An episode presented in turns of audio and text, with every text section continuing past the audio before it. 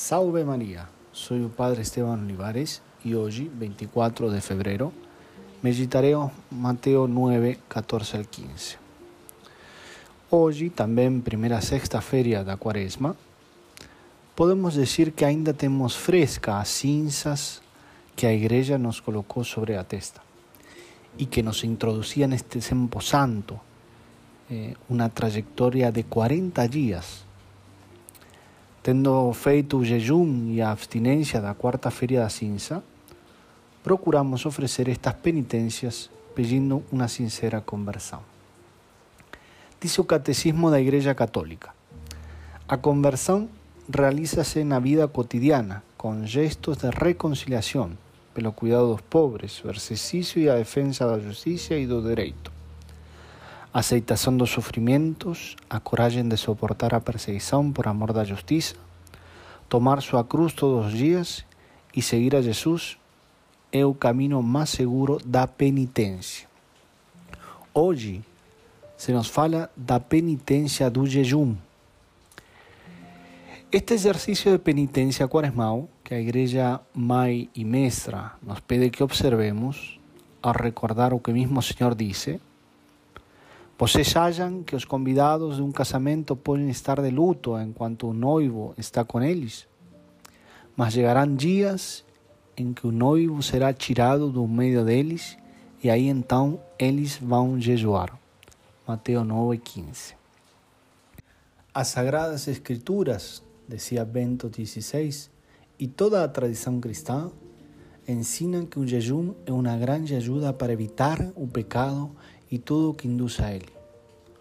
Un verdadero jejum, repete el Divino Mestre, consiste más bien en cumplir con a vontade do Pai Celestial.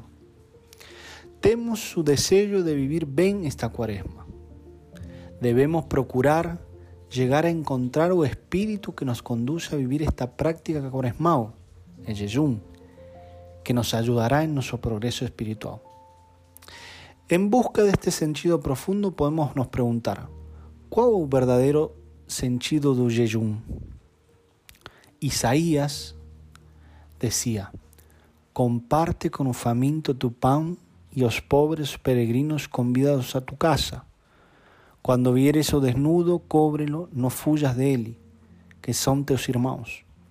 Entonces tu luz sairá como a mañana y tu saúde más rápido nacerá e tua justiça irá frente a tua cara e te acompanhará o Senhor. Isaías 58, 7, 8. Deus gusta e espera de nós tudo aquilo que nos leva ao amor autêntico com nossos irmãos. O verdadeiro jejum é a prática da caridade.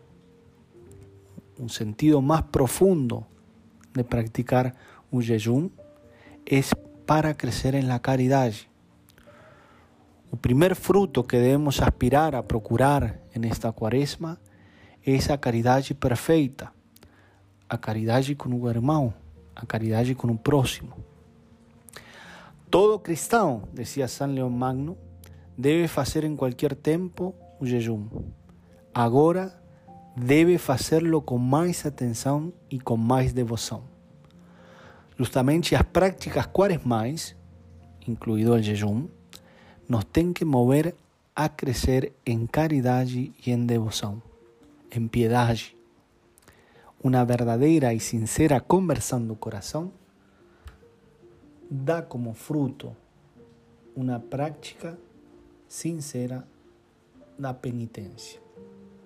Por isso, neste tempo da Quaresma, que a Igreja Mãe nos convida a praticar estas penitencias, pidamos a Nossa Senhora essa graça de crescer em caridade, de crescer em espírito de devoção, em crescer em amor ao próximo.